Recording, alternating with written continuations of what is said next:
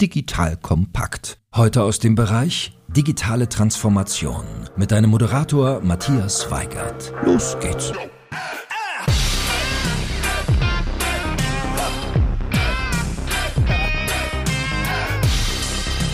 Hallo und herzlich willkommen zu einem neuen People First Podcast von Digital Kompakt. Mein Name ist Matthias Weigert und ich bin Geschäftsführer der Unternehmerschmiede. Die Unternehmerschmiede unterstützt Unternehmen dabei, digitale Innovationen erfolgreich umzusetzen, indem wir die richtigen Teams gewinnen und schmieden. Das heißt vor allem erfolgreich machen. Wenn das Thema auch für euch interessant ist, kommt gerne über LinkedIn direkt auf mich zu.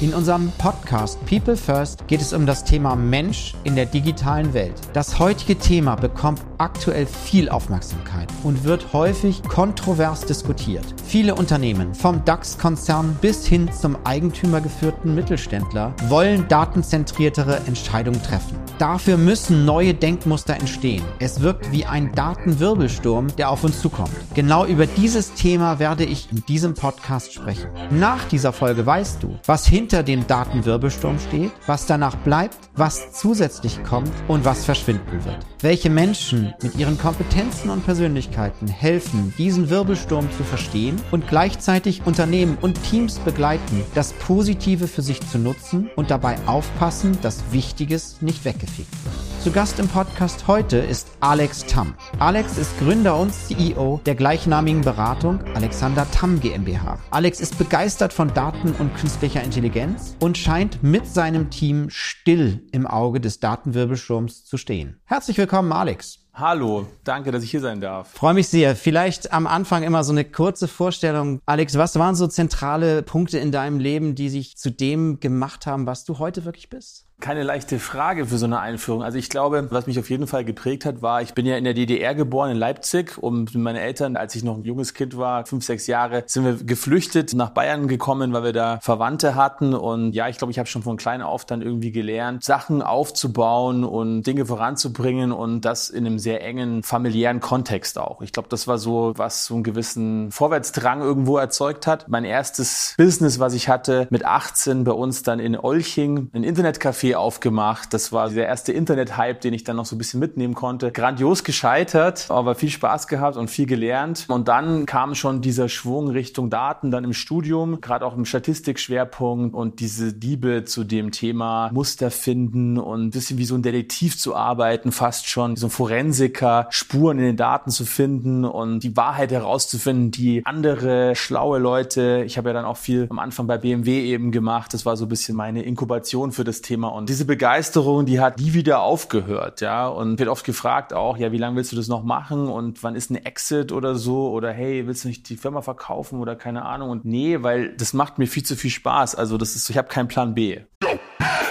Jetzt kommt ein kleiner Werbespot.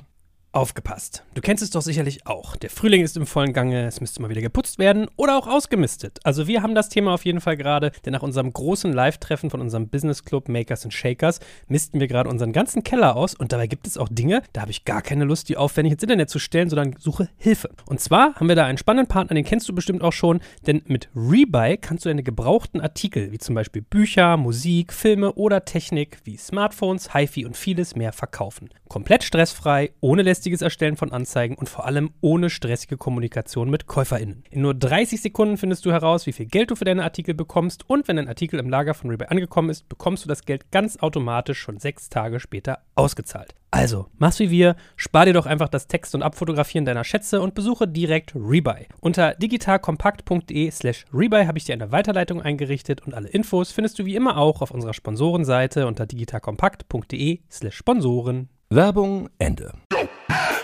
Sehr, sehr spannend. Schon mal so vom Hintergrund her, er kommt auch aus der Unternehmeraufbau, Werkelphase und dann aber in auch das Ganze wieder in Daten gedacht. Kannst du noch mal so ein bisschen mehr erzählen, wie du zu diesem Datenthema gekommen bist? War das so in dir drin oder hast du irgend so ein Erlebnis gehabt, wo du sagst, Mensch, wenn ich da jetzt die Daten hätte, dann wäre das echt cool? Das lief jetzt ja alles nicht so geplant, aber wenn man, wenn man jetzt mal zurückschaut, jetzt bin ich in meinem 40. Lebensjahr. Ich war als Kind sicherlich auch dadurch, dass ich am Anfang viel alleine war, ne, mit der Flucht und so, habe ich einfach für mich Dinge getan. Also man würde sagen, ich war irgendwie Nerd. Ich habe irgendwie Dosen gesammelt und habe die dann sortiert und habe die dann kategorisiert und habe Blöcke beschriftet und ich habe sehr viel Spaß gehabt, so Strukturen irgendwie zu machen für mich. Dann hatte ich viel Spaß im Internet, so also auch mit irgendwie Online-Spielen und das zu verstehen und da, obwohl ich jetzt kein guter Programmierer bin, aber da irgendwie in dieses Thema reinzukommen. Ich habe eigentlich immer nach einem Vehikel auch gesucht, wo ich irgendwie richtig gut drinnen bin, ja. Und im Studium am Anfang, ich hatte ein super grottiges Vordiplom und irgendwann habe ich aber dieses Thema entdeckt. Data Mining hieß es damals. Das war so vor knapp 15 Jahren ungefähr. Da gab es den Big Data Hype nicht und Data Science gab es so noch nicht und KI war auch nicht groß Thema. Das hat sich dann irgendwie verfestigt. Ich hatte dann die Möglichkeit bekommen, bei einer Tochter von BMW und dann auch bei BMW zu arbeiten. Und da wurde ich dann mit einer Fragestellung konfrontiert, wie loyal sind eigentlich BMW-Fahrer, was Wartung und Verschleiß angeht. Und damals gab es ein neues Gesetz, dass man nicht mehr zu BMW selber gehen musste, sondern man konnte dann eben auch zu, was ich, Pitstop und ATU, zu diesen ganzen freien Werkstätten gehen und hat trotzdem noch seine Kulanz und Gewährleistung und so bekommen. Und da habe ich dann durch Zufall eigentlich rausgefunden, dass das ganz anders war, wie die meisten bei BMW dachten, dass die Leute Leute halt nicht loyal sind für Bremsen oder so, wo man denkt, boah, das ist ja sicherheitsrelevant, wenn ich da mit meinem M4 irgendwie oder M3 über die Autobahn fahre, sondern es war eben genau andersrum, nämlich sowas wie ein Mikrofilter oder so, der eigentlich total billig ist normalerweise und einfach zu wechseln und aber das war dann so eine Erkenntnis und dann dachte ich so, boah, geil, das habe ich jetzt irgendwie durch Zufall dann mit den Daten herausgefunden und so die Wahrheit durch die Daten zu finden und anerkannt zu sein, ja, gehört zu finden und das fand ich halt irgendwie cool und das ist eigentlich nach wie vor, was ich toll finde. Ich mag Wahrheit, ich mag Offenheit, ich mag das Forschen und was ich ich nicht mag, sind halt so, das haben wir immer schon so gemacht oder ja, das ist jetzt halt der Chef und der sagt halt, wie es ist. Ja, ich hatte immer Probleme mit meinen Chefs und dann habe ich immer erzählt meinen Eltern und allen so, hey, wie schlimm eigentlich die ganzen Chefs sind und so und dann haben die irgendwann mal einer mal gesagt, eine Freundin von mir, hey Alex, weißt du, was die alle gemeinsam hatten? Ich so, ja, die waren alle scheiße. So, nee, dich. Und dann wurde mir klar, okay, vielleicht liegt es ja auch an mir, ja, und das war dann so der Weg zu sagen, okay, wahrscheinlich macht es einfach Sinn, ich mache mich selbstständig und versuche es irgendwie anders und wenn man dann selber Chef ist, merkt man es gar nicht so einfach, aber das waren so diese zwei Aspekte, ne, so irgendwie was eigenes zu machen,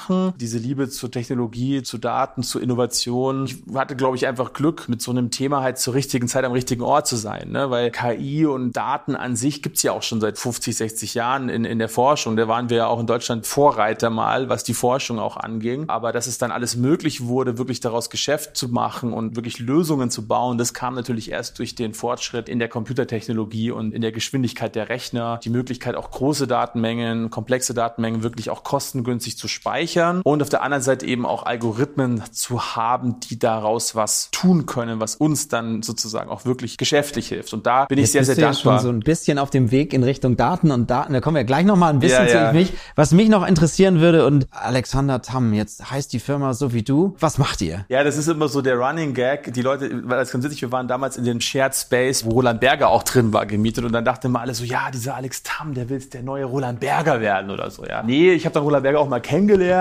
wollte ich nicht, aber das Problem war halt einfach, ich war damals als Werkstudent unterwegs und dann wurde ich Freelancer und um dann weiter mit BMW arbeiten zu können, damals war dann 2008 auch Finanzkrise und dann habe ich da keinen Job bekommen und dann hieß es ja, aber das ist ja geil, was du machst, das musst du irgendwie weitermachen, aber ja, wir dürfen jetzt keine Freelancer mehr beschäftigen, du brauchst jetzt halt eine GmbH. Dann braucht ihr einfach schnell eine GmbH und so kam es zu diesem Namen. Mittlerweile reden wir ja von AT oder aktuell von Alexander Impfen. Nee, aber was die Firma macht, wir sind jetzt so um die 400 Leute in Summe. Wir helfen einfach Firmen, dass sie aus Daten Mehrwert generieren, ganz platt. Und meine persönliche Mission, auch das Buch, was ich geschrieben habe, den Data AI Guide oder auch die Arbeit im KI-Bundesverband, das Data Festival als größte Konferenz für das Thema in Europa gerade. Beim Bayerischen Wirtschaftsministerium darf ich als KI-Experte in dem Gremium mit mitarbeiten. Komme ich nachher auch noch dazu, aber meine persönliche Mission ist, ich sag mal, Europa retten. Das klingt immer so krass, ne? Aber dass wir in Europa einfach mehr aus Daten machen und damit auch erfolgreich und anerkannt sind in der Welt. Weil aktuell ist halt leider so, dass da USA und auch China sehr stark kommend deutlich voran sind. Und das muss eigentlich nicht so sein, weil wir haben eigentlich alles, was es braucht. Wir müssen es halt nur machen. Machen bedeutet aber vor allen Dingen, glaube ich, machen in der Gemeinschaft. Und dafür braucht es halt vor allen Dingen nicht nur coole Startups, die braucht es auch, auf jeden Fall. Aber vor allen Dingen auch gerade Mittelstand und das Bestehende, was wir haben. Ne? Das Rückgrat der Gesellschaft, das Rückgrat der sozialen Marktwirtschaft, dass wir die halt mitnehmen. Genau, jetzt habe ich äh, so ein bisschen ja auch geguckt bei euch, was ihr macht. Ihr habt auch neben dem Beratungsgeschäft, glaube ich, eine Akademie, also auch so dieses Lernthema.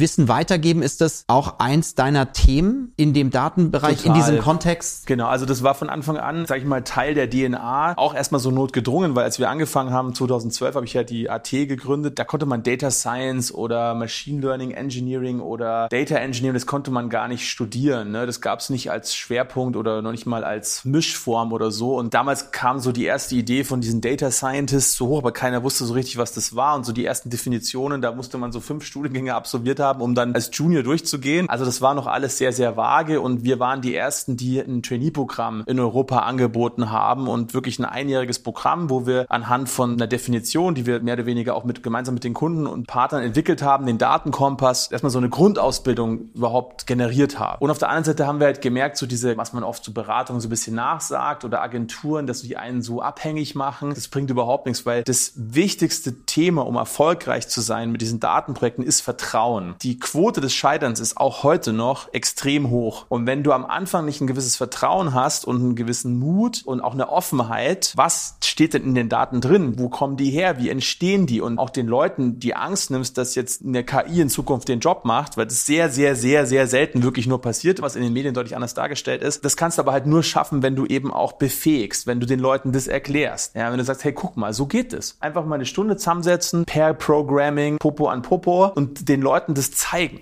Seeing is believing. Und das geht halt nur durchs Machen. Und ich glaube, das ist das vielleicht auch jetzt im Nachhinein, was hat uns jetzt die zehn Jahre so erfolgreich gemacht, dass wir auch so wachsen konnten ne, aus eigener Kraft. Ja, eben genau das. Dieses Vertrauen zu schaffen und mit den Leuten gemeinsam halt was zu bauen und das dann zu feiern und genau. Lass uns einmal so ein bisschen über das Thema Daten sprechen, weil am Ende, und das war ja auch so die Einleitung dieser Datenwirbelsturm, der ja doch für viele so sehr nebulös noch ist, und dann gibt es einige, die eher ruhig sind in diesem Thema und sagen, lass uns das mal irgendwie ein bisschen sortieren. Kannst du uns ein bisschen mehr geben, wenn so Unternehmen kommen und sagen, ich habe ganz viele Daten gefühlt in verschiedenen Töpfen, ich bin vielleicht ein Zwischenhändler, ich habe Produkte, die ich aus Asien herhole und dann sammeln wir alles und dann verkaufen wir das wieder an andere. Was ist für dich Daten? wirklich, dass du uns da vielleicht mal so ein bisschen so einen Einblick gibst und was sind Daten vielleicht auch nicht? Man kann schon sagen, dass wir aktuell eigentlich an der größten Veränderung der Menschheitsgeschichte stehen. Und ich würde gerne jetzt Daten oder Data und KI, AI in einem Zug sagen. Ja, weil das ist so ein bisschen so zwei Seiten der Medaille. Das eine geht wenig oder schlecht ohne das andere, dass wir eben kognitiv besser entscheiden. Also ne, es gab halt irgendwie mal industrielle Revolution, da hat man dann gemerkt, hey, man kann jetzt Maschinen nehmen, um mechanische Arbeit zu verrichten. Und jetzt merken wir, wir können Maschinen nutzen, um auch kognitive Arbeit besser zu verrichten. Und das Futter für diese Maschinen, dass die halt lernen. Ja, ich habe einen eineinhalb Jahre alten Sohn, da ist es auch so, der lernt auch anhand von Daten, anhand von Erfahrungen, die er macht. Ja, Herdplatte heißt, paar Mal ausprobieren, dann irgendwann ist es vernetzt im Kopf, ist schlecht, tut weh. Und so ist es halt mit den Maschinen auch. Und das ist sozusagen jetzt diese große Veränderung, die wir gerade erleben. Man kann es auch vergleichen, weil ich vorher meinte mit dem Internetcafé, ne,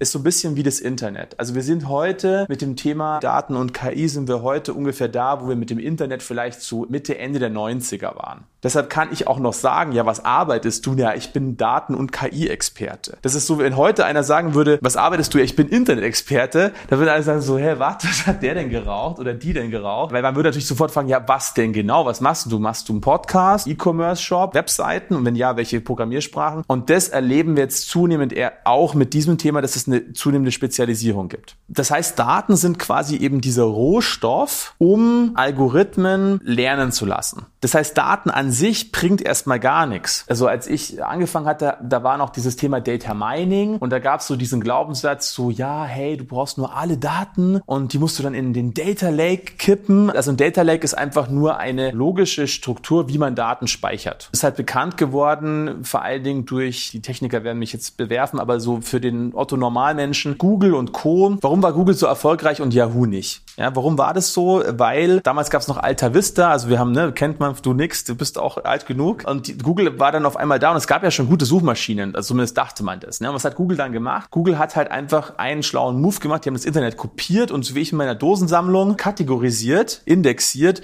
und damit war auf einmal die Suche viel schneller. Was ist das Problem beim Kopieren vom Internet? Ist halt scheiße groß. Wenn du das mit den damaligen Strukturen gemacht hättest, da war Speicher, man weiß das noch, da war das echt noch so ein Unterschied, ist mittlerweile auch noch so, aber das ist eigentlich dann eher Pricing-Politik. Früher war es wirklich noch ein Kostenthema. Und da hat halt, gab es so eine Technologie, die nach diesem Elefanten von dem einen Gründer Hadoop, dass man es mal gehört hat. Und diese Hadoop-Technologie hat es einfach ermöglicht, dass man halt ganz viele billige Festplatten kauft und die hängt man irgendwie hintereinander und dann kann man ganz viele Daten speichern. Ganz platt gesagt. Und die dann so unstrukturiert, also ohne eine feste Kategorie, so ein bisschen wie der Unterschied, habe ich einen sauber aufgebauten Ikea-Schrank oder habe ich einfach einen Wäschekorb. Ja, und so ein Data Lake ist quasi wie so ein Datenwäschekorb. Ich schmeiß alles rein, egal was es ist und im Nachhinein schaue ich mir an, was da eigentlich so alles drin liegt. Ist auch wieder nicht technisch nicht ganz richtig, ja, bitte keinen Shitstorm, aber dass man halt mal ein Gefühl hat. Und das ist ein Data Lake, also einfach nur die Möglichkeit, ganz viele Daten einfach irgendwie zusammenzukippen, egal ob das jetzt Bilder sind oder ob das irgendwie Text ist oder in dieser klassischen Datenwelt, Data Warehouse, da musste man vorher mal sagen so, hallo, hier ist ein Platz für eine Socke, ich habe hier eine Socke und jetzt schiebe ich diese Socke in den Platz für die Socke. Vielen Dank. Und beim Data Lake nimmst du einfach die Socke und wirfst sie halt rein und weißt gar nicht, ob es eine Socke ist oder ob es vielleicht eine Unterhose ist oder so. Und der nächste Trend nach diesem Data Mining, da gab es dann dieses, ich sag mal, das Märchen von dem Big Data Dukatenesel. Vorne Daten rein und dann kommen hinten Münzen raus. Und das war so dieses Versprechen, was uns auch Technologieanbieter halt gegeben haben, so dem Manager, hey, pass mal auf, digitale Transformation kein Problem, weil jetzt gibt's ja irgendwie Big Data und wir haben hier halt den Watson und so und ähm, der macht es für dich. Ja, deshalb einfach gib uns deine Daten, der Rest gibt's die magischen Algorithmen, musst du nicht verstehen, wie das funktioniert. Dass wir jetzt was demystifizieren müssen, liegt ja daran, dass es vorher mystifiziert wurde. Die Frage ist, warum wurde es mystifiziert? Ja, weil es halt ein mega Geschäftsmodell war. Ne? Also daher kommt es am Ende des Tages auch dieses Data Mining Versprechen mit, die Daten sind dann irgendwo und die Algorithmen finden so. Es gibt so ein paar Beispiele, wo das mal geklappt hat, durch Zufall irgendwas zu finden, was dann total viel Nutzen gebracht hat, aber das ist meistens eben nicht der Fall. Data Mining war dann so ein bisschen schwierig schwierig. Man hat gemerkt, man muss sich schon vorher überlegen, was man mit den Daten machen möchte. Da komme ich nachher dazu. Das Thema Datenschutzgrundverordnung, GDPR, ist jetzt nicht per se nur schlecht, weil es generell so ist, dass es Sinn macht, sich vorher zu überlegen, was man machen möchte mit den Daten. Aber nichtsdestotrotz, man braucht die Daten natürlich schon auch. Man hat eben so ein Henne-Ei-Problem im Sinne von, habe ich keine Daten, kann ich nichts analysieren, weiß ich nicht, was ich analysieren möchte, sammle ich zwar Daten, aber vielleicht die falschen oder falschen Format oder in einer schlechten Auflösung. Machine Learning, KI, wenn ich damit Mehrwert erzeugen möchte, dann muss ich sozusagen von diesem Use Case, von der Anwendung her kommen und dann sagen, welche Daten kann ich dafür verwenden. Ich kann dir eine Story erzählen, mein erstes BMW-Projekt, wenn du magst. Äh, das Sehr ist auch gerne. irgendwann mal, glaube ich, publiziert worden oder es ist so alt, dass es eh kein Mensch interessiert, egal.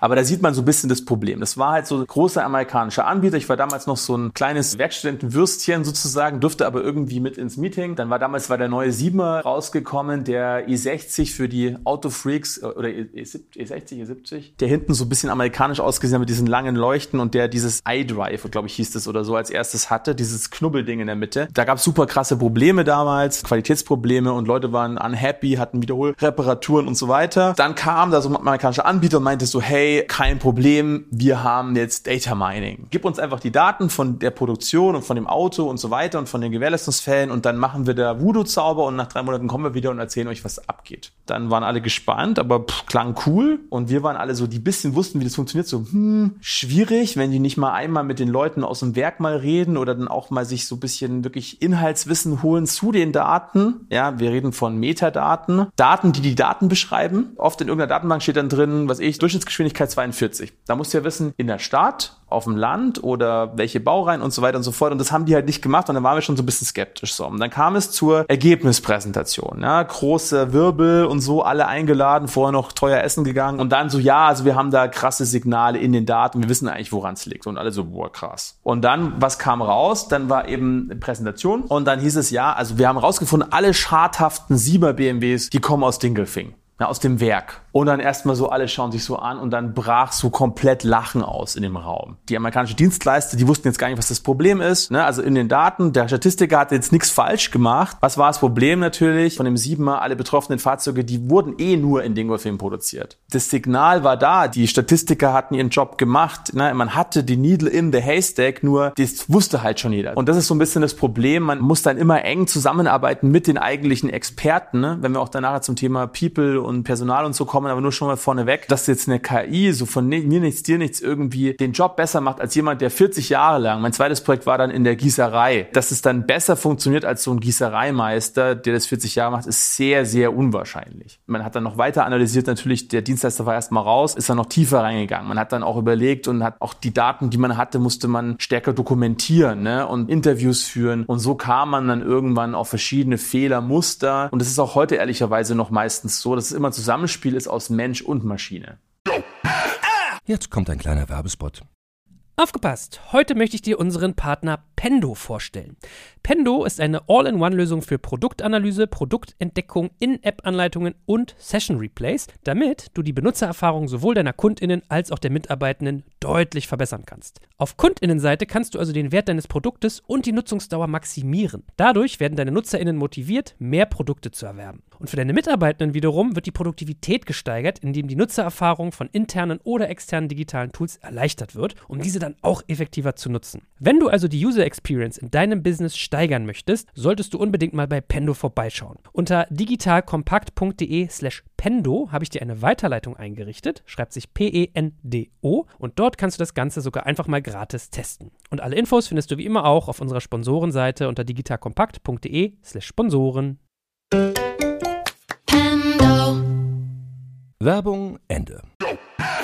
Das ist, glaube ich, ganz zentraler Aspekt auch. Das ist nämlich, was macht das mit Menschen, was bedeutet das mit Menschen? Zu sagen, wo kommen die Daten her, was sind die Daten? Auf der einen Seite hast du Daten, die nicht von Menschen generiert werden, aber du hast auch Daten, die aus Gesprächen heraus von Menschen generiert werden. Fast alle Daten werden am Ende, also zumindest in dem Geschäftskontext, halt auf Basis von Geschäftsprozessen generiert. Und wichtig ist, auch als der Data Scientist, ja, also das ist ja der so, der meistens so als erster an so einem Use Case irgendwo dran ist. Der muss verstehen, zumindest rudimentär, wie der Prozess ist, in dem die Daten entstehen. Und das ist meistens nicht so gut dokumentiert, weil Daten halt, und das ist so ein bisschen das Problem, was wir halt haben, eher so immer so ein Abfallprodukt sind dieser Prozesse. Man sagt ja auch, die Daten sind die neue Elektrizität, das neue Öl oder so, aber man, man wertschätzt Daten noch nicht ausreichend. Das kommt jetzt gerade, also noch ein weiteres Schlagwort ist Data Governance, also wie macht man, was sind die Regeln, wer ist zuständig und dafür gibt es dann auch Datenkataloge, also wo genau eben diese Metadaten wieder drinstehen, wo drinstehen, pass mal auf, Pi-Spalte bedeutet eigentlich XY. Zum Beispiel BMW, man wollte mal wissen, ja, wie gut sind wir denn, wie viele Fehler machen wir denn? Was heißt denn, wir machen 100.000 Fehler? Naja, müssen wir ja gucken auf die pro 100 Fahrzeuge, wir müssen das irgendwie relativ relativieren auf die Population. Das war so gar nicht ganz naiv hergegangen. Sagt er, okay Leute, dann, was ist denn die Population? Ja, wissen wir nicht so genau. Ja, warum wissen wir das nicht? Ja, ja, wissen nicht genau, welche Autos wirklich draußen jetzt noch so rumfahren. Weil manche gehen ja kaputt oder macht einer Unfall oder so, okay. Wie viel haben wir denn produziert? Wissen wir das denn? So, hm. Ich so, ihr müsst doch wissen, wie viele Autos ihr produziert habt. Warum wisst ihr das nicht? Naja, was heißt denn produziert?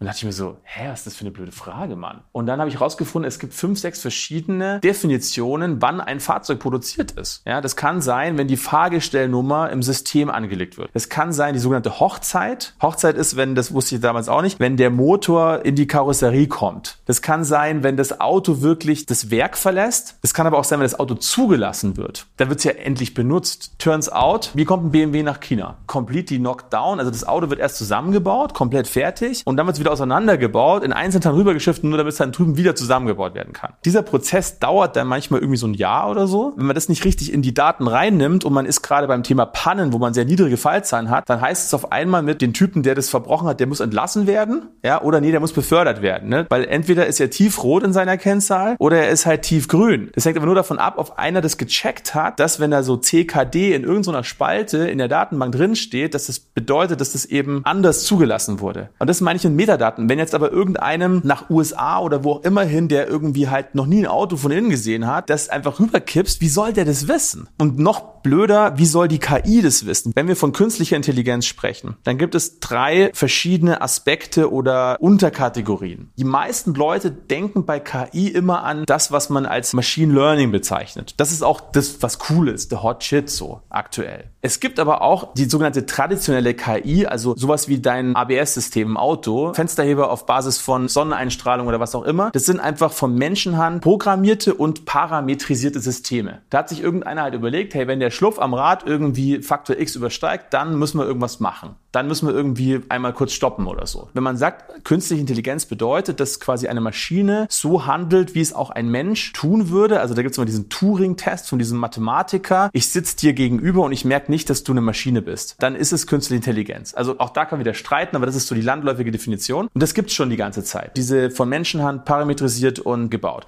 So, Machine Learning heißt, der Mensch baut auch noch den Algorithmus und programmiert die Maschine, aber die Parameter, Also ab wann das ABS dann regelt, das lernt das Auto selbst, weil das halt irgendwie, keine Ahnung, 100 Mal gegen einen Baum fährt und irgendwann, wenn man ihm halt sagt, du darfst nicht so oft gegen einen Baum fahren, dann lernt es das von selbst. Und dann gibt es das, wovor alle Angst haben, das ist die sogenannte starke KI oder Artificial General Intelligence, also dass die Maschine selber denkt und sich denkt so, hey, ich könnte doch mal sowas wie bremsen auf nasser Fahrbahn, weil dann überlebe ich irgendwie länger als Auto. So zu denken, kreativ zu sein, Intuition, zu träumen davon, länger zu leben, das kann die Maschine nicht. Und es sieht auch aktuell nicht danach aus, dass das bald funktionieren wird. Und weißt du warum? Gerade dieses Thema Machine Learning oder neuronale Netze, von denen immer alle reden. Deep Learning sind übrigens einfach nur sehr komplexe, tiefe neuronale Netze. Und auch neuronale Netze ist nur eine Methode des Machine Learnings. Aber wo kommt es her? Was war die Inspiration für die neuronalen Netze? Also es kommt halt vom Menschen, ne? weil wir selber auch, unser Gehirn, das sind auch eben solche neuronalen Netze. Und das hat sich dann irgendwann mal einer überlegt, hey cool, können wir das nicht irgendwie nachbauen? Dass es möglich war, war, weil halt Leute irgendwie Köpfe aufgeschnitten haben und irgendwann rausgefunden haben, wie so ein Gehirn funktioniert. Und man hat also dann verstanden, wie das funktioniert und hat es nachgebaut. Und jetzt, wenn wir sagen, wie funktioniert Träumen, kannst du genau erklären, warum du geträumt hast, was du geträumt hast? Kann ich nicht. Genau. Und warum nicht?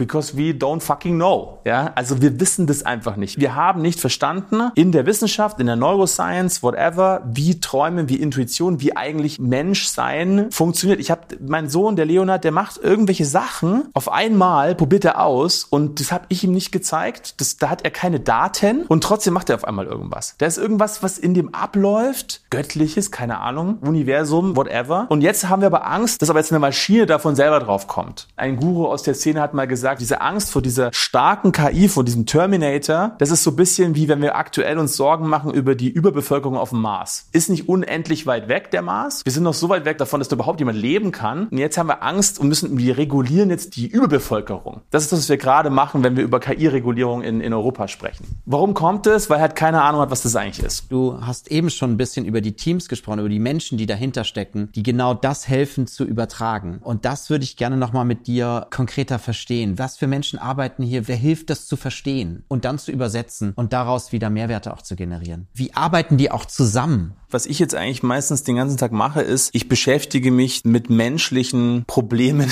in der Personalführung. Also die Menschen, die bei uns arbeiten, das sind auch einfach ganz normale Menschen. Wir sind nicht alle irgendwie turboschlau oder so. Also ich würde nicht sagen, dass ich sonderlich schlau bin oder so, ja. Also wenn wir auch mit Kunden und Partnern, wie auch immer arbeiten, es ist immer auf Augenhöhe ja, und es ist immer ein gegenseitiges Erklären und ein gegenseitiger Respekt. Und wenn Leute kommen, die halt meinen, sie haben die Weiße mit Löffeln gefressen oder so, also die werden relativ schnell eingenordet, weil sie irgendwie auch bei uns merken, was sie alles nicht wissen. Ja, oder sie passen halt nicht zu uns und gehen irgendwo anders hin. Also bei uns zählt auch einfach das Umsetzen. Deshalb werden wir manchmal auch die Handwerker der KI genannt. Das ist so ein bisschen langweilig. Aber mir ist ganz wichtig, dass wir wirklich, weil unser Nutzenversprechen ist ja Mehrwert. Den erzeugen wir nur im Team. So, im Team heißt nicht für uns ausschließlich, sondern immer gemeinsam mit demjenigen, dem am Ende Ende halt das Gericht schmecken soll. Das ist halt eine Hohl- und eine Bringschuld, weil auf der anderen Seite haben wir manchmal auch so Kunden, die dann sich mit verschränkten Armen reinsetzen und dann so sagen so, hm, na dann erzählt mal. Dann sag mir mal, was ich brauche. Dann zeig mal eure KI. Oder dann guck mal, was mit den Daten geht. Und das ist so ein bisschen, wenn du zum Arzt gehst und der Arzt sagt, naja, wo tut's Ihnen denn weh? Und du sagst, weiß ich nicht. Du bist doch der Experte. Wie kann man das kategorisieren? Also erstens mal akademischer Hintergrund. Denkt man oft, ja, das sind ja alles irgendwie Informatiker oder Statistiker oder so. Das stimmt nicht. Also wir haben viele Ingenieure, wir haben viele Physiker, auch Sozialökonomen, auch BWLer. Brauche ich denn Studium oder kann ich das auch alternativ? Aktuell schon noch, weil die Ausbildung ohne Studium einfach zu wenig in die Richtung geht. Ja, also wir sind gerade zum Beispiel mit der IHK dran, in Oberbayern äh, so eine Art Fachinformatikerprogramm für Daten und, und für KI zu machen. Problem ist so ein bisschen die Ausbildung in der Schule. Wenn du guckst, wer ist denn wirklich richtig, richtig erfolgreich geworden mit dem Thema KI und Data und so. Das sind oft Leute, die ihr Studium abgebrochen haben. Aber die haben sich dann halt selber beigebracht. Mhm. Ne? Auch das Thema Programmieren und so weiter. Die Arbeit an sich lässt sich, sage ich mal, in ganz pauschal in drei verschiedene oder vier verschiedene Gruppen sortieren. Das sind einmal so, wir nennen es dann Datenstrategen. Das sind Leute, die halt Design machen, so hey, die so Fragen stellen, wo wollt ihr denn mit Daten arbeiten? Also was sind so eure Themen aktuell? Wollt ihr ihr mehr verkaufen? Wollt ihr weniger Ausschuss haben? Wollt ihr glücklichere Kunden haben? Also so erstmal so ein bisschen grob so herausfinden, ja, und, und die auch die Firmen begleiten dabei, die Fähigkeiten, können wir gleich darauf eingehen, die man braucht, um eben da erfolgreich zu sein. So, dann gibt es halt so, was so der größte Hype nach wie vor immer ist, diese Data Scientists, die sehr gut darin sind, quasi zu überprüfen, ob eine Idee funktionieren kann. Ja, also die arbeiten nach diesem Datenkompass zum Beispiel. Das heißt also erstmal Problem verstehen, Daten selektieren, die dafür relevant sein könnten, Algorithmen selektieren, die mit den Daten Ergebnisse generieren können und dann eine Art von Visualisierung bauen oder irgendwas, was dann wieder mit dem Menschen spricht. Sei es ein Dashboard oder irgendwie eine Sprachausgabe oder was auch immer. Und die sind aber meistens nicht die besten Programmierer. Das heißt, es braucht dann noch so die Engineers, also die Ingenieure von den Daten und der KI. Das sind dann eben Data Engineers oder Machine Learning Engineers. Die bauen dann wirklich das fertige Produkt und aktuell ist so das Thema, die Software dann aktuell zu halten. DevOps, MLOps, DataOps, das ist aktuell das, das spannendste Wachstumsfeld. Die Herausforderung ist halt, solche Teams interdisziplinär zusammenzubauen und zwar auch schon aus drei, vier, fünf Leuten, damit die halt wie so kleine Einsatzkommandos, ja, wie so Navy Seals halt einfach schnell was bauen, was funktioniert so ähnlich wie in einer Produktorganisation sozusagen, dass das aus verschiedenen Hintergründen immer wieder kleine Teams sind, die genau an den Problemstellungen arbeiten, gemeinsam. Genau. Und dann, wenn es halt um große Lösungen geht, was ich zum Beispiel, Vorwerk ist eine schöne Geschichte ne, mit dem Netflix fürs Kochen, also diese Empfehlung für Rezepte. Da stecken natürlich auch große Teams, die auch dann stärker spezialisiert sind auf die einen bauen eben die Plattform, ja, die anderen bauen halt den sogenannten Recommender, also diese Empfehlungsalgorithmus, der dann lernt und dir halt dann das richtige Gericht vorschlägt auf Basis von dem, was du halt magst ja, oder was andere, die so ähnlich sind wie du mögen. Und da wird es dann schon auch größer und stärker spezialisiert. Aber was uns immer erfolgreich gemacht hat, war halt, diese Teams sehr interdisziplinär aufzubauen und dass die als kleine Mannschaft halt schnell Lösungen umsetzen können. Weil auch heute noch so ist es, dass viele von diesen Vorhaben erstmal nicht funktionieren. Weil die Daten nicht in der guten Qualität sind, weil man dachte, es könnte gehen und es geht halt doch nicht. Das ist so ein bisschen, wo wir jetzt in Deutschland manchmal noch schwer tun, so das zu akzeptieren. Ich würde gerne nochmal aufs Team zurückkommen und die Zusammenarbeit des Teams. Und das Lernen im Team. Wie stellt ihr sicher, dass ihr das, was ihr lernt in den Projekten, auch wieder anderen Teams zur Verfügung stellt? Mhm. Ich erlebe viele Firmen, die so dieses Fail fast, fail cheap, klar Geschwindigkeit, aber wie, wie haben wir das dokumentiert? Ist eine super Frage. Tatsächlich, also wir haben ein Produkt gebaut dafür, weil uns das auch immer geärgert hat, dass man was ausprobiert und das funktioniert nicht und das kann man nirgendwo nachlesen. Oder man weiß noch nicht mal, hat das schon mal irgendjemand Unternehmen ausprobiert? Hat es funktioniert oder nicht? Mit welchen Daten hat der oder diejenige gearbeitet? Und dafür, das Produkt heißt Casebase.ai. Das ist ein sogenannter Use Case Katalog. Also es ist einfach wie so eine Art gelbe Seiten, wo man eben nachgucken kann, wer hat denn schon was umgesetzt in dem Umfeld. Und du wirst es nicht glauben, wir haben auch bei BMW immer gesagt früher, wenn BMW wüsste, was BMW weiß, wie viel eigentlich an Mehrarbeit entsteht, weil man das halt eben nicht teilt oder nicht weiß, wo man es hinschreiben soll. Das ist eine Lösung, wir nutzen es auch selber für uns. Wir haben von den über 1000 Projekten, die wir gemacht haben, 800 wissen wir irgendwie, dass wir sie gemacht haben und 500 sind sauber dokumentiert. Ja, also du hast auch immer einen gewissen Verschleiß, aber... Also das heißt, es gibt Tools und ihr nutzt Tools, die dann auch sehr gut geeignet sind, um genau das zu dokumentieren sozusagen, unbedingt, Teilen. Unbedingt, weil was du natürlich auch, also ich hatte letzte Woche ein Gespräch mit Kollegen von der Deutschen Bahn zu dem Thema, die gesagt haben, hey, das ist doch irgendwie so doof, gerade mit dieser neuen Generation. Die Leute wollen nicht fünf Jahre irgendwie an einem Thema arbeiten. Und erst recht nicht, wenn die irgendwie aus der Beratung kommen. Und was kann man denn da machen, dass die dann länger an so einem Thema bleiben? Weil die haben dann das Wissen und wenn die dann weg sind, dann müssen wir wieder neu jemanden erklären, wie eigentlich das jetzt hier funktioniert, was wir hier gerade tun. Das ist halt noch das Problem, was dazu kommt. Ne? Also du hast einfach eine hohe Variabilität, auch eine hohe Fluktuation. Bei uns die zum Glück mit 8% super niedrig, ja, aber trotzdem ist sie da. Mein Papa war sein ganzes Leben bei Siemens, bevor ich ihn dann eingestellt habe. Da gab es das Problem nicht, weil du wusstest halt, okay, pass auf, der ist halt Experte dafür und der ist jetzt irgendwie, keine Ahnung, 30 und der ist halt in 30 Jahren immer noch da. Dann kannst du ihn immer noch fragen. Aber das ändert sich ja auch in dieser Arbeitswelt. Wir haben viel gesprochen über, was sind Daten, was steckt dahinter, wie generiere ich sie, Beispiele gehabt, wir haben über Team gesprochen und jetzt so ein bisschen, wo geht die Zukunft hin aus deiner Sicht? Du hattest ja auch nochmal den Bezug zur Governance gemacht, so was sind mhm. Zukunftsthemen, die du siehst, die in diese Richtung weisen? Also immer schwierig, Vorhersagen zu machen, vor allem wenn sie über die Zukunft sind. Man kann, glaube ich, schon so ein bisschen gucken auf die Entwicklung vom Internet, ne, wie ich es vorher auch gesagt hatte. Und was man ja auch gesehen hat bei dem Internet, erstens mal, es ist also KI, Daten, es ist eine Basistechnologie, die sich in allen Geschäftsprozessen und in allen persönlichen Feldern wiederfindet. Wir machen manchmal so eine Übung, ich auch mit meinen Kumpels oder mit meiner Familie, meine Oma letztens auch wieder. Und ich sage immer, hey, sag mir mal irgendwas und ich sag dir irgendeinen Weg, wie man mit Daten das besser machen kann.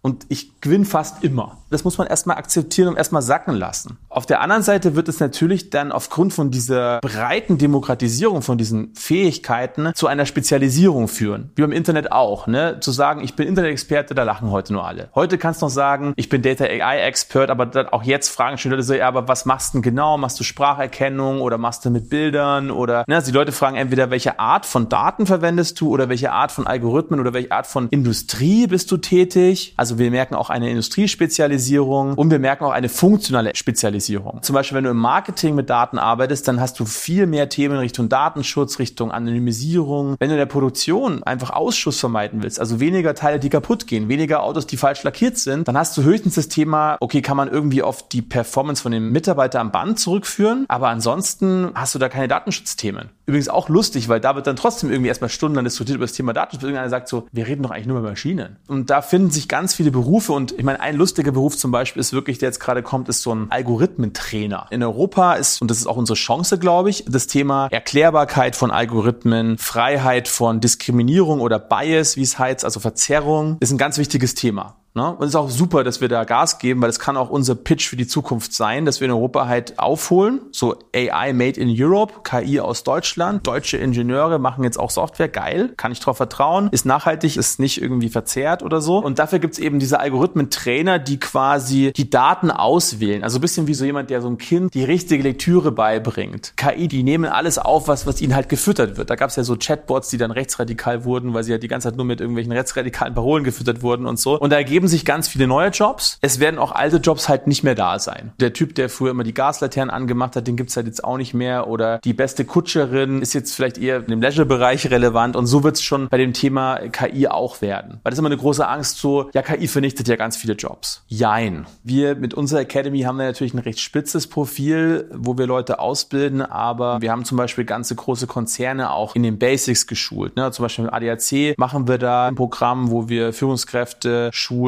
wo wir auch ganz normale Mitarbeiter schulen. Aber im KI-Bundesverband, da geht es uns jetzt noch viel breiter darum, wirklich schon in den Schulen anzufangen oder vielleicht sogar eine Stufe vorher schon im Kindergarten, weil das ist halt schon was, wo wir aktuell noch so, ich will extra immer keinem Angst machen, aber wir sitzen uns noch so ein bisschen den Poppes äh, bereit auf dem Erfolg der Erfinder, der Ingenieure, Werner von Siemens und so weiter. Ne? Und wenn man mal guckt, wie fleißig zum Beispiel halt eben auch in China Kinder programmieren, Kinder rechnen lernen und so weiter, ja, dann ist es schon was, wo man sich fragt, okay, wieso bleiben wir dann so lange erfolgreich, wenn wir doch eigentlich viel weniger dafür tun langfristig? Auch, glaube ich, ein ganz schöner Schluss nochmal, um zu sagen, wo wir ansetzen können, auch zukünftig und müssen noch stärker, um eben uns auch an diese zukünftigen Situationen zu gewöhnen. Es gibt Studien jetzt aktuell von McKinsey und PwC und so weiter und die sagen, also der Markt für KI in den nächsten zehn Jahren, Daten und KI, der ist irgendwas um die 16, 15,7 Billionen, also das, was nach Milliarde kommt, Trillions auf Englisch. Das Witzige ist, in dieser zweiten Phase, nennen wir es mal jetzt von KI, die erste Phase waren die Internetfirmen mit Google und Co., werden es vor allen Dingen eher traditionelle Firmen sein, die aktuell physische Autos bauen, Versicherungen, also die eher in traditionellen Geschäftsmodellen sind, die KI für sich nutzen können. Und von denen haben wir ja sehr viele. Überall in Deutschland gibt es so viele Weltmarktführer, die irgendwas Geiles machen, mit Hardware meistens. Die haben jetzt eine große Chance, eben auch Software für sich zu nutzen. Und der zweite Punkt ist halt, der Trend geht ganz klar Richtung Privatsphäre schützen. Also, ne, ich möchte nicht mehr alle Daten teilen, ich möchte nicht komplett gläsern sein. Auch in den USA gibt's das. Kalifornien übernimmt unsere Datenschutzregeln und so weiter. Und auf der anderen Seite halt diese Erklärbarkeit und diese Verlässlichkeit, also diese Vertrauen in KI. Ja, und da haben wir in Europa, da sind wir sehr weit, was das Gedankengut, die Regeln angeht. Nur jetzt müssen wir es halt schaffen, mit diesem Regelwerk geile Produkte zu bauen, die wir dann selber auch nutzen können. Und das ist eine ganz essentielle Aufgabe auch für die neue Regierung jetzt, um unsere Souveränität für die nächsten zehn Jahre wirklich sicherzustellen. Und die Talente, weil du es gesagt hast, auch dann hier zu halten. Mai, wenn du München anschaust, Berlin anschaust, da geht ja auch was. Ne? Also große Konzerne auch international investieren. Jetzt müssen wir halt nur was draus machen. Und das tun wir schon. Bevor wir jetzt komplett aufhören, Alex, vielen Dank für die äh, wirklich guten Insights, auch das Erklären dessen, was Datenmodell ist. Drei Fragen zum Schluss. Wie hältst du dich persönlich digital? Wie bleibst du am Puls der Zeit? Nicht nur Datentrends vielleicht, aber auch. Also gibt es irgendwas, was du besonders machst, wo du sagst, Mensch, das wäre auch für andere interessant, das so ein bisschen zu übernehmen, um auch da agil zu bleiben? Eigentlich nichts Besonderes, glaube ich. Also ich lese zum Beispiel gar keine Zeitung oder so. Also ich beschäftige mich nicht mit viel mit so allgemeinem Bass. Ich meditiere, um irgendwie mein Hirn darauf vorzubereiten, die relevanten Informationen rauszupicken. Und ansonsten bekomme ich eigentlich in meinem Umfeld automatisch viel mit von so Themen. Aber ich bin jetzt nicht einer, der, der jedes neue Gadget irgendwie im Internet kauft und dann ausprobiert. Da bin ich gar nicht so ein Early Adopter oder so. Sich nicht zu viel dem ganzen Mainstream-Medien hingeben, sondern eher wirklich fokussiert Platz schaffen im Hirn durch Achtsamkeit, glaube ich. Das ist auch gut, weil es ist genau das Gegenteil eigentlich von digital so ein bisschen wieder da zu entlernen und so ein bisschen Detox zu haben. Dafür vielen Dank, Alex. Wenn Hörerinnen und Hörer mit dir in Kontakt treten wollen, wie können sie das machen? Wahrscheinlich am besten über LinkedIn. Das ist das, wo ich am aktivsten bin als Plattform. Ja, ansonsten auf der Webseite, da haben wir auch ganz viele Beispiele, alexandertam.com. Also ich bin eigentlich gut erreichbar und freue mich über jeden, der irgendwie Fragen hat und quatschen will. Nochmal ganz vielen Dank fürs Gespräch. Danke auch, hat Spaß gemacht. Danke fürs Zuhören beim Digital Kompakt Podcast. Du merkst, hier ziehst du massig Wissen für dich und dein Unternehmen heraus. Wenn du mit uns noch erfolgreicher werden möchtest, abonniere uns auf den gängigen Podcast-Plattformen. Und hey, je größer wir werden, desto mehr Menschen können wir helfen. Also erzähl doch auch deinen Kolleginnen und Kollegen von uns. Bis zum nächsten Mal.